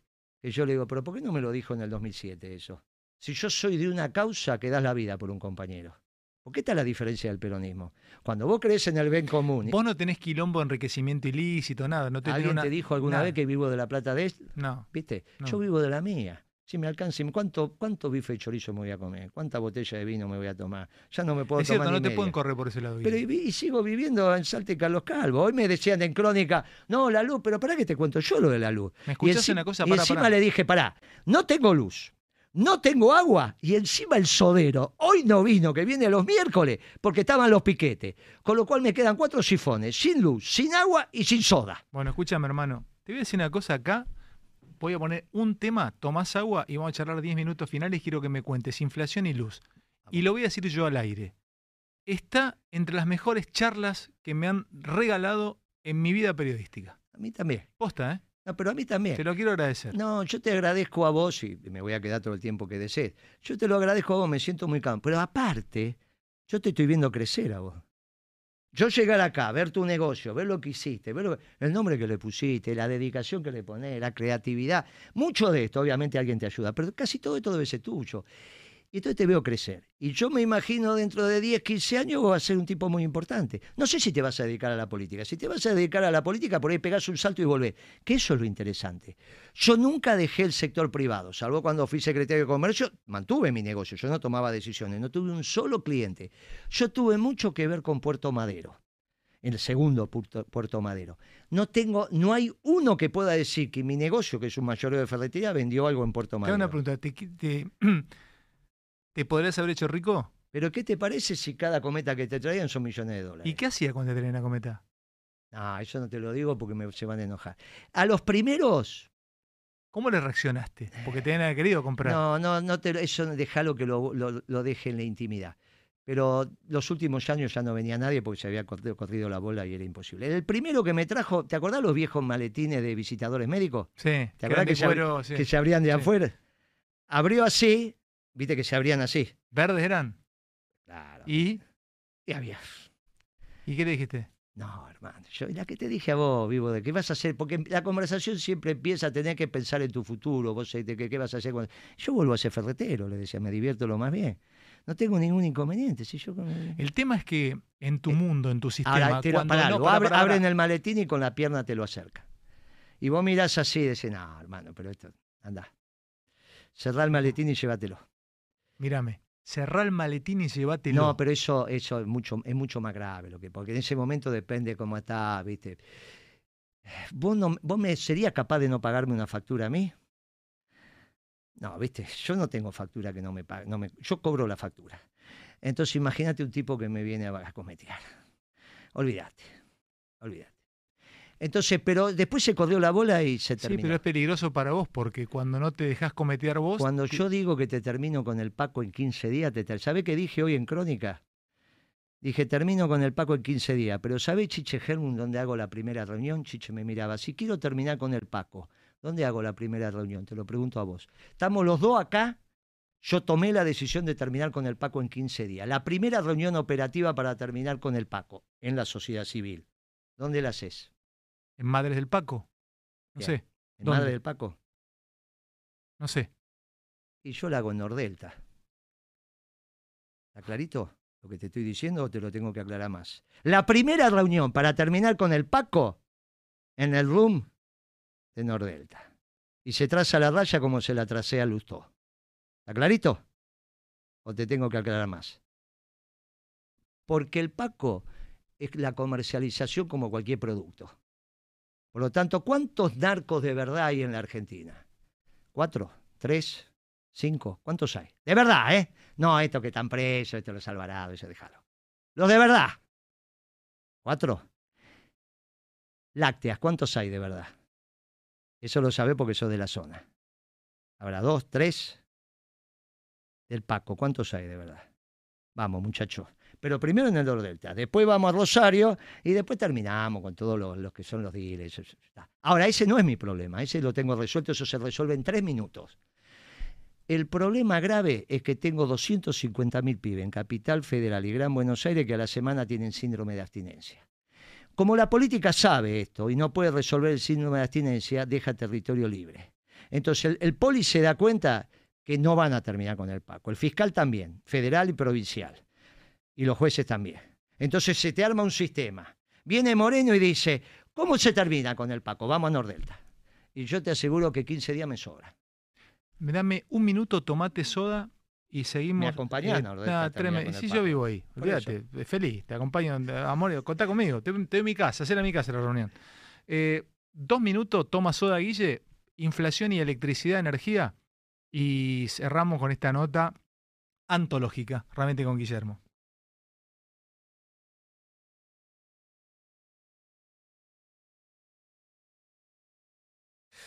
Bueno, seguimos con, con Guillermo Moreno en Neura. Es infernal la cantidad de, gente que, que está enganchado en esta charla. Está Martincito Poleto en la esquina, también at- atento viéndola y le mando un beso a, Martín. Ya voy para allá. Guille, vamos a entrar a dos temas que la gente necesita que toquemos y hablemos. Primero, el tema de la energía. Después pasamos a la inflación. Eh, explícame cómo puede ser que haya gente ahora en mataderos sin luz hace cuatro días, la gendarmería los saca del- de, cuando van a protestar de sur. Explícamelo. Necesito que me expliques por qué se corta la luz y por qué no tenemos Mirá. buena luz.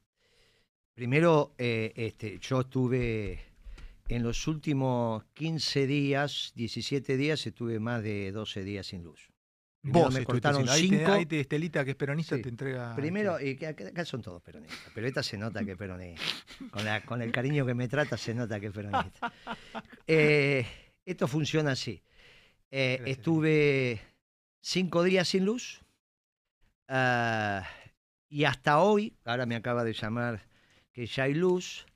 ah, eh, o sea, hoy me bañé en el gimnasio enfrente, que es un gimnasio que agradezco mucho, y, que tenía luz, la vereda de enfrente, entonces me afeité y me bañé ahí eh, y puedo estar presentable. Pero mm, Marta se tuvo que ir a bañar a la casa de la hija. O sea, ya no había agua, no había luz y no había soda, que es lo que te conté.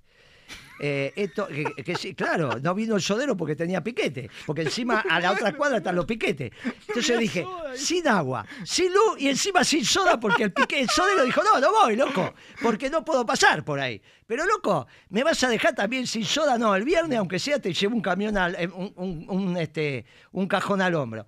Pero déjame, no puedo mandar el camión hoy ahí, no puedo mandar. Eh, Bueno, listo, venite, porque me llama, le dice, muchachos, son toda la vida. Bueno, pero es jodido, porque aparte no tenés sifón, ¿viste? O sea, y yo soy de sifón, soy de los, ¿viste? El sifón es una cosa extraordinaria. Bueno, ¿qué pasa con, con la luz? Primero, un tema central que vos te va a gustar mucho.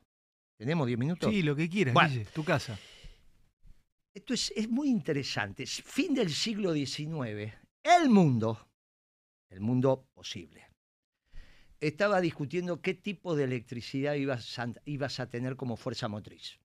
O sea, los electrones que circulan por un cable que generan un movimiento. Y eso es el motor, fuerza motriz.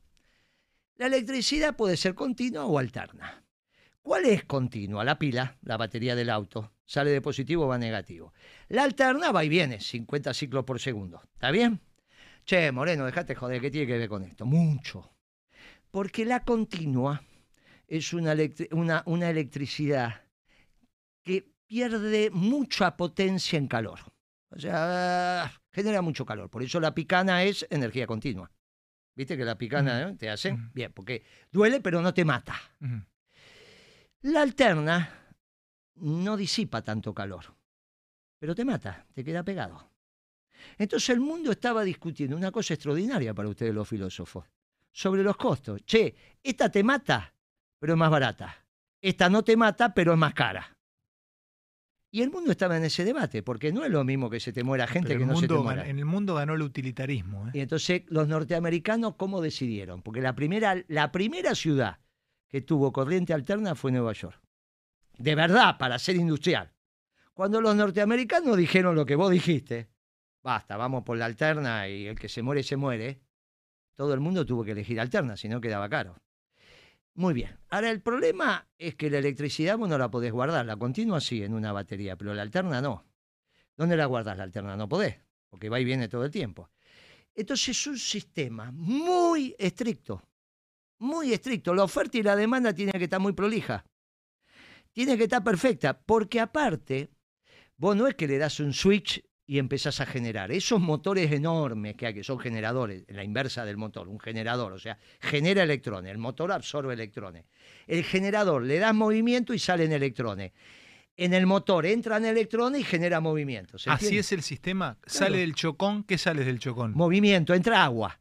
Mueve las turbinas y Sí. salen electrones que van por esos cables enormes que vos ves. ¿Hasta dónde viene eso? Y a, a todo el país, circulan por todo el país. Hasta esa transferencia, ¿quién, la, quién me la hace? La- eso te lo hace Transener. ¿De La- quién es Transener? ¿Es privado? Sí, sí, es privado. Privado. Las grandes, las grandes transportadoras. Dale, Privadas, Transener, listo, Bien. dale, perfecto. Pero no importa quiénes son los dueños de Dale, cada cosa. Me estás que- explicando el sistema eléctrico. dale, Exacto, porque dale. fue muy interesante que el mundo eligió lo más barato a pesar de que te matara. Dale, llega, trans- llega la bien. electricidad. Entonces, pero el otro problema que tiene la alterna es que no la podés guardar. Esto es lo importante. Cuando llega, tenés que ir bajándole los voltios. Cuando llega, no, obviamente, vos la mandás por un caño muy grueso y en realidad va mucho, después va a transformadores hasta que llega a tu casa a 220. Dale, ¿Está bien? Bien. Sí. No es eso lo que te quiero decir. Lo que te quiero decir es que lo que sale de electrones lo tenés que consumir. Porque no los podés guardar. Entonces, ¿qué es lo que termina pasando? Que es un sistema muy finito. Y el sistema colapsa por oferta o por demanda. A vos podés tener más demanda que oferta o podés tener más oferta que demanda. Y eso no es una decisión de 10 minutos. Porque para que un generador, por ejemplo, las centrales nucleares no las podés apagar, no es que No. la- Bien. La hidroeléctrica es un lío también cerrar el Sí. DIC. Las que podés prender y apagar son las térmicas. Pero resulta que son unos motores tan grandes que hasta que entran en régimen son dos horas. Cuando un generador térmico empieza a funcionar, no es que a los dos minutos te está alargando electrones, Por eso, empieza despacito. por eso cuando Uh, se desbarajusta oferta o demanda, se caga el Por sistema. los dos lados. Entonces, ¿qué te pasó acá? Te vino demanda más que oferta. Por Se la luz, por el calor. Una ola de calor que no esperaban, la Dale, segunda. Sí. se cayó demanda. Cuando se te cae, eh, se aumenta demanda, se te- demanda más que oferta, se te complica la oferta, pero se, tenés mucha demanda. Entonces salta, salta el, el- el- vamos a decir, el, La térmica, la del- sí, térmica de eh, grande, eh, eh, eh, eh, salta de alguna manera. La que te hace el nexo para que la demanda de más que está entrando en el sistema deje de entrar. Entonces te salta el viejo tapón, la llave, lo que Sí. fuera, y entonces toda esta demanda que está de más la saco del sistema. Y es el corte por demanda. Perdóname, perdóname, para. ¿Se corta aleatorio o te No, la... no, no, se cortó. la cortan a el- dedo? No, no, se cor- salta, salta automáticamente. Ya sé, Guille, pero ¿por No, qué pero no es aleatorio, No, es por donde tenés exceso de demanda. En el sistema tenés Ah, distintos Hay un tablero, suponete, mataderos tiene mayor cantidad de demanda, pum, es salta por ahí. región. Pero bueno, no importa. Pero Supongamos escuchá, que es una vez que salta, ¿por Bien. qué no la podés arreglar rápido? Bien. Porque en ese momento que te saltó por demanda, el problema que te pasó que te- se, también te empezó a generar exceso de oferta. Saltó por demanda. Ah. Cuando saltaste Pará, por... pará, pará. Se te, se te desbarajusta por demanda y, el, y al caerse por demanda te desbarajusta La oferta. la oferta. Y se saltó a es un Tucha. juego de dominó. eh, y saltó a Tucha. Por eso se fue a Tucha, porque en un momento los electrones de Atucha no los demandaba nadie. Y, y Entonces a- no fue a propósito lo de Atucha. No, bueno, bueno, deja.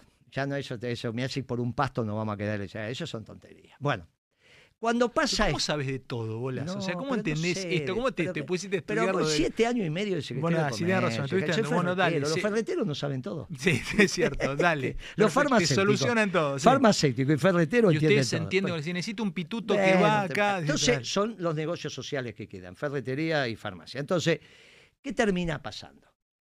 Primero es exceso de demanda, después exceso de oferta, empiezan a saltar y ya después no saben cómo seguir. ¿Ese fue el único problema que pasó? No. Tenés una empresa muy importante que tiene generadoras y tiene distribuidoras, que es, es Enel la empresa madre, pero acá se llama Edesur y tiene Central Puerto y tiene más, que decidió irse hace seis meses atrás. ¿Cómo decidió irse? Ve- Quiere vender. Quiere vender su negocio y está bien, ¿por qué no se va a poder ¿Es vender? una persona o No, su- Enel, Enel es la empresa nacional de electricidad italiana. Ah, o sea, perdóname, no tiene ni nombre acá. El chabón dueño de, de, No, de es el Sur Estado, está. es el Estado italiano, empresa Por eso te digo, o sea, Sí, vos sí, te es vas a putear acá de Sur y el chabón está en Roma. Ni te enterás, eh, ellos no- ¿sabe? Entonces quieren vender su negocio acá. Eso está todo bien, es el sistema capitalista. Ahora, cuando vos vas a vender un boliche, Ya del stock no te preocupás. Total. Bien, entonces vos te quedás hasta papel higiénico. A menos que los quieras vender bien y no te lo... Bueno, pero los sí, muchachos lo sí. quieren vender. Entonces, hay un problema ahí que también, que el ente regulador tenía que decir, che, mirá que, ojo que estos tipos quieren vender, vayan a controlar que los stocks que corresponden estén, estén, ¿Y estén. por qué no lo hace el Enre? Bueno, porque en realidad este es un gobierno muy ineficiente de muchachos que no tienen la camiseta puesta. ¿Sabés yo- quién es el interventor del Enre? Yo te cuento de quién, lo maté recién, Bueno, antes que llegues vos. Pero entonces- no, te lo digo. Lo rompí en pedazos. Bueno. Es más, propuse que le corten la luz en la casa hasta que entienda lo que es tener. Bueno, ¿Sabés quién es, de quién es?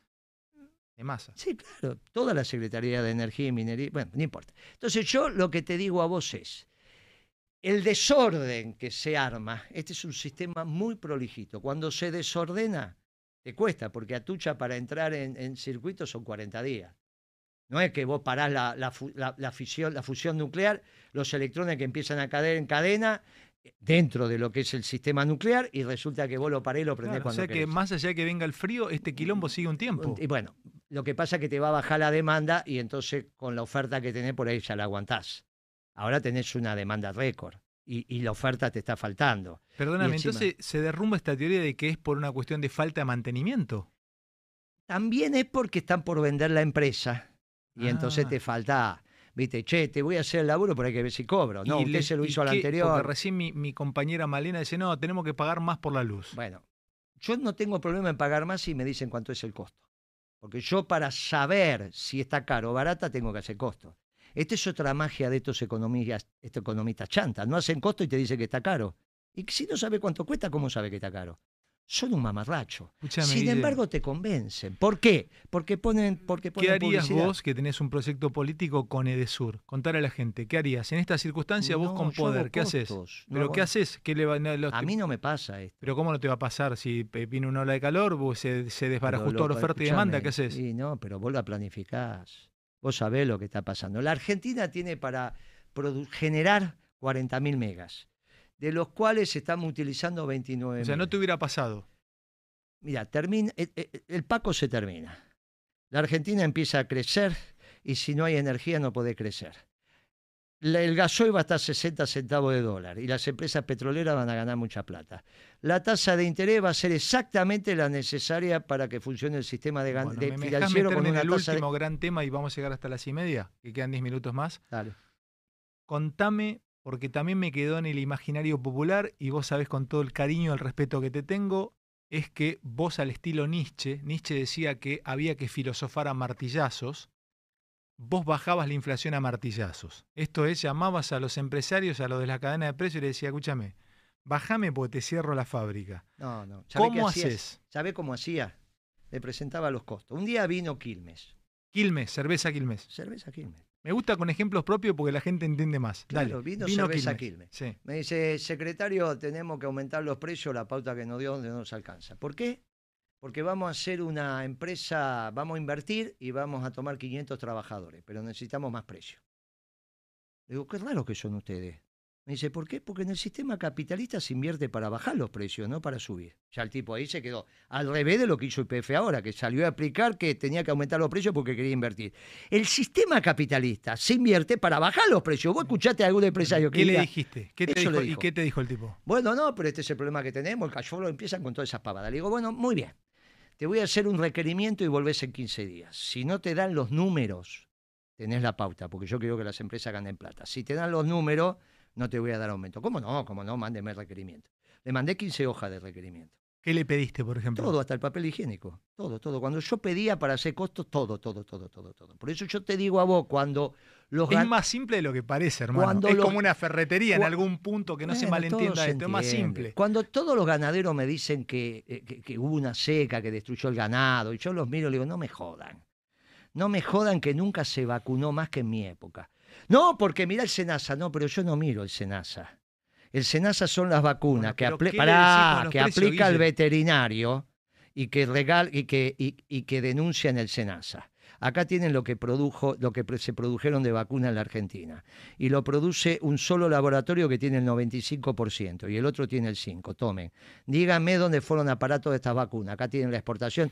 Si este hombre en los últimos 3, 4 años aumentó la cantidad de vacunas para la aftosa, Y en el único lugar que se ponen las vacunas es en los animales bovinos. ¿Me quieren decir para qué sigue produciendo todas estas vacunas y las tira? Nunca más vinieron los ganaderos a decirme que no sé cuántos millones de cabezas de ¿Pero ganado. eso lo tenés que hacer uno por uno? No, se- ay, de ese caso me divertí. Ya sé, Pero vamos, vamos, a, vamos a Quilmes. Entonces le hice el requerimiento y obviamente le daba de sobra.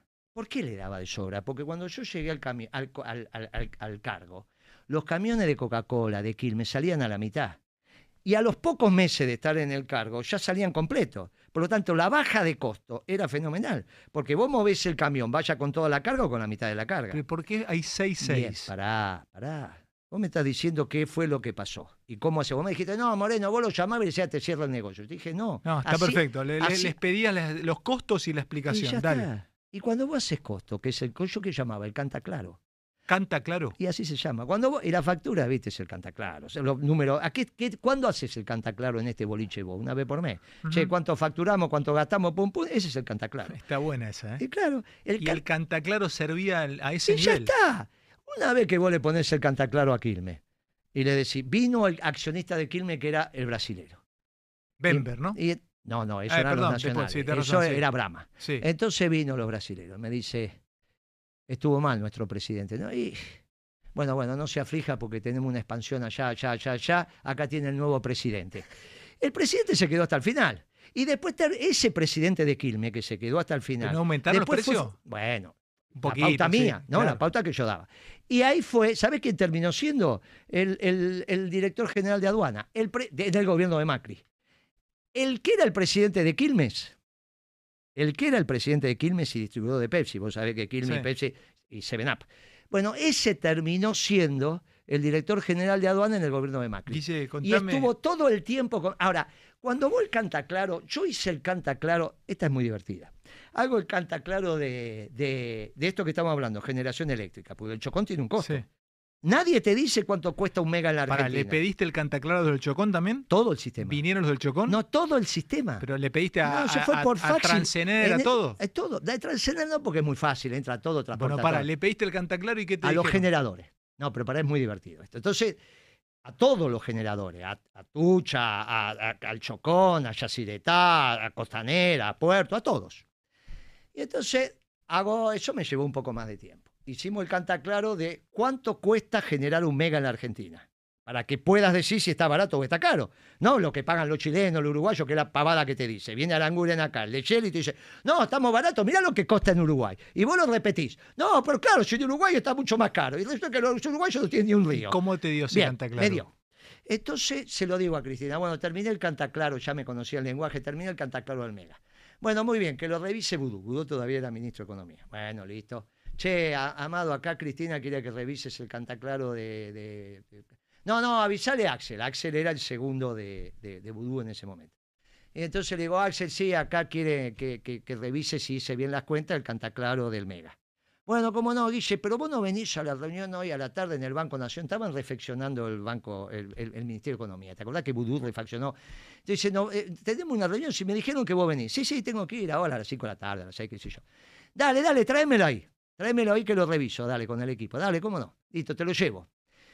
Entonces llego a la reunión, estaban Vudú y, y Kisilov y entro yo. Y Kisilov me dice, sí, che, ¿trajiste lo- los costos del Mega? Sí, claro. ¿Querés que te los baje ahora acá? Te los traigo. Sí, sí, dámelo, dámelo. Le digo, bueno, ¿cómo no? Voy acá y dice, vengan muchachos, pase. Y empezaron a entrar los muchachos con la zorra. ¿Sabés lo que es una zorra, no? No. Las carretillas donde se llamaban los cajones de Coca-Cola, ¿te acordás? Sí. La zorra, esa. Uh, para allá. ¿Y ¿Entrabas los papeles así? Y, pero querido, era de todo el sistema eléctrico argentino. ¿Y Kicillof viendo cómo entraban los papeles en la Claro, le hice un metro cúbico, Mentira, Guille. ¿Y el chabón qué te decía? así como vos se quedó. Nunca me enteré si revisó. Yo le llevé el microdato. ¿Le llevaste un metro cúbico de papeles? ¿Y cómo vas a revisar? ¿Cómo vas a hacer una auditoría si no le llevo lo- la- el, el microdato? Yo le llevé los datos, pero vos sabés la carita. Preguntale a Vudú. Entraban los muchachos con la zorra, ¿entendés? Y empezaban a bajar los expedientes. Esto es Central Puerto, esto es Central Costanera. Ese era- pues te dije que me llevó más tiempo, pero lo hice. Ningún funcionario más, desde Moreno para acá, hizo los costos de la energía. Y dicen que Moreno es un retrogrado que se quedó en el 45. No, me tapaste la boca. Escúchame, hermano. Y, ¿Viste la eh, diferencia de entonces, laburar o no laburar? Escucha, Guille, y Estos son todos no-. ¿no estás de acuerdo con Pero que manden a controlar los precios? ¿Cómo? Que mandar a controlar los No, precios? yo nunca lo hice eso. Esto, ¿no está de acuerdo? Que No, vayan a- pues es una barbaridad. ¿Cómo va a? Ah, o sea que ahora hay un secuestro acá y tenemos que ir nosotros, no la policía. Ese es un rol del Estado y no es necesario. Porque si Masteloni no cumple con los precios, vos lo tenés que hablar con Pagani. O Pagani te iba a mentir. O vos pensás que Coto te miente. ¿No les, ¿Y no le cerrás el, el- el De supermercado? No hubo ningún. Nunca No, acá esto le cierran el supermercado. Bueno, yo nunca hice nada de eso porque a mí no me mentían. ¿Por qué le vas a mentir? Si yo te vendo acá tubos y vos me decís te pago en 20 días, ¿por qué no me vas a pagar en 20 días? ¿Vos ves que esto puede eh, encontrarse de acá a fin de año? ¿Que Massa o Sergio, quien sea, puede encontrar bajar la inflación? No, no, no tiene, no, no, no están. No, eh, la alternativa que tiene es recesionar el país y se lo ponen de sombrero. Yo creo que Sergio, que lo valoro más, además, como lo quiera llamar, eh, eh, tiene que entender que tiene futuro. Y, yo la verdad que es una pena que se haya metido de cabeza en la máquina de pica carne, porque no tenemos tantos dirigentes. Perdimos un montón de dirigentes de la cámpora, porque Cristina tomó una horrible decisión que fue meterlos en el Estado. En vez de mandarlo a laburar con vos, con Techín, con Arco, hoy serían pibes con 15 años de experiencia en el sector privado. ¿Quién los para esos pibes? Eran pibes con experiencia en el sector privado y en- encima con vocación de bien común. Los metieron en el Estado y no saben nada. ¿Qué puede saber Guado de Pedro de todo lo que hablamos acá? Suponete que estuviera sentado acá Guado de Pedro. ¿De qué va a hablar? ¿De qué es tercera generación de productor? No, sé, no, no saben. Tiene campo, ¿eh? Sí, está bien, ¿eh? pero ¿qué puede saber del campo? Yo que siempre fui urbano, debo saber más del campo que él. Porque los, no, yo lo conozco, tenía 18 o 20 años cuando entró en Aerolínea y no se fueron más. De Aerolínea pasó acá, acá, acá. No estuvieron nunca en el sector privado.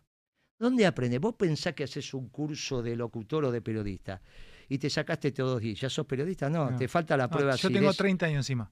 Te falta la prueba de así. Yo tengo 30 años Muy bien. Y ahí aprendiste. Sí, eh, Bien. no, te voy a decir una cosa, aprendí este arte de la, de la conversación hace dos años. Muy, muy bien. Escuchar. Yo te, digo, yo te digo a vos, vos te pensás, no estoy hablando del empleado Sí. público, eso es perfecto y es jerarquizado, estoy hablando de los funcionarios políticos. Si vos a tu hijo a los 25, 27 años dice voy a entrar al Estado, sí, tres años, cuatro años, después andate al sector privado. Santiago Carrera tampoco está en condiciones de manejar IPF. No sé quién es Santiago Cardera, porque a mí me parece que se llama González el presidente. O González, bueno, Sí, está sí, bien, son gente no, que están no, ahí, son, son de la cámpora. Son, bueno, son muchachos que fu- fueron vicegobernadores, esto, aquello. Mira, salió por la televisión diciendo que tenía que aumentar los precios para invertir. ¿Vos escuchaste alguna vez en el sistema capitalista que una empresa primero aumente los precios para invertir? Se invierte para bajar los precios. La lógica del sistema capitalista y del avance tecnológico es que bajan los costos, no que suben.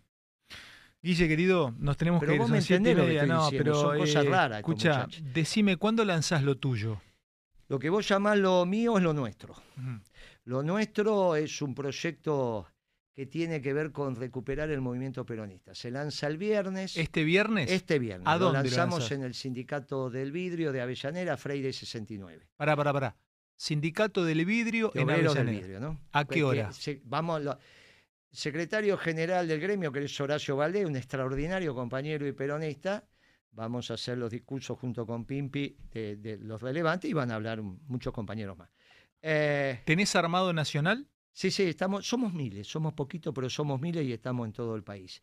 Le vamos a decir a los peronistas que hay una herramienta electoral que es principios y valores, donde inexorablemente tenemos que estar en la cancha. Porque alguien tiene que hablar de que se puede terminar con el Paco en 15 días y que lo vas a hacer con mucho amor. Que no se puede construir una sociedad desde el odio. Alguien tiene que hablar de la justicia y alguien tiene que hablar del asado del domingo. Alguien tiene que hacer a las familias argentinas diciéndole, mire, lo único que queremos es que los chicos vayan a la escuela.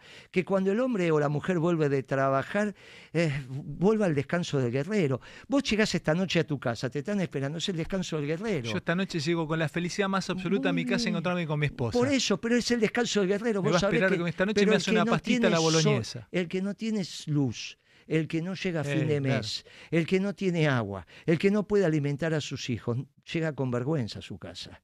No importa si le pones a de comer un bife de chorizo o un guiso, tiene que estar la comida con la familia comprada por el jefe del hogar con su trabajo. Pero ¿sabés cómo se hace trabajo en la Argentina? Haciendo de vuelta una industria manufacturera extraordinaria. Por eso el Círculo Rojo está mirando al peronismo, porque ni Macri, ni Cristina, ni Alberto, ni Rodríguez Larreta le dicen que van a hacer una Argentina industrial. Y si no hay una Argentina industrial, Techín, Arcora, Sindar, los factores de poder dentro de cinco años no existen más. ¿Sabes con quién te vas a llevar bien y cierro con esto? Te necesita. La izquierda te necesita. ¿Sabes por qué? Déjame explicártelo porque Solano va a necesitar una clase obrera para generar la, la, Ah, síntesis. sí, está bien. Yo le, hago la, la- eh, yo le hago la clase obrera y no te aflijas que finalmente va a ser peronista. Como siempre, porque los trabajadores son peronistas. Te agradezco mucho esta No, charla, yo te hermano. agradezco a vos. Gracias, loco. No, gracias, de en serio. Gracias, gracias por tu tiempo, gracias por lo que me dispensaste, gracias por el trato, gracias por lo café y a tu disposición. Gracias, querido. Nos vemos mañana. Charla antológica en Neura. ¿eh? Gracias a todo mi equipo. Guillermo Moreno. Antológico. Van a dar, pero vamos a cortar miles de clips.